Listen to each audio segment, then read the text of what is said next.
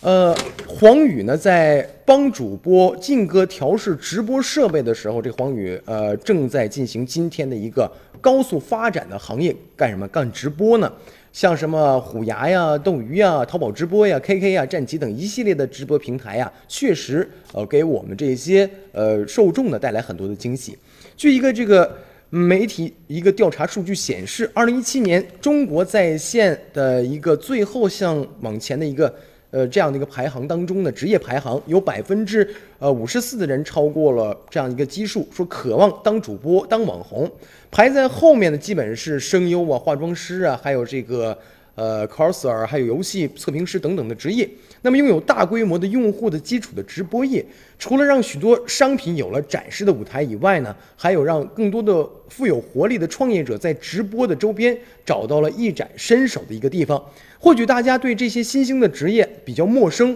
那么就找到了几个年轻人，说说他们的直播产业之间的故事吧。这个场景包装师啊，包括从毛坯到精装修直播的，呃，需要十天。当时呢，淘宝直播出来也不久，没有多少人关注这个直播的体验，大家注意力都在这个买货卖货上面。职业的直播场景设计师黄宇就说了，自己之前做过一些和直播相关的事情，可以找一个还没有被充分开发的领域施展一番。最初呢，黄宇和他的团队主要是设备调试，但马上就发现现在。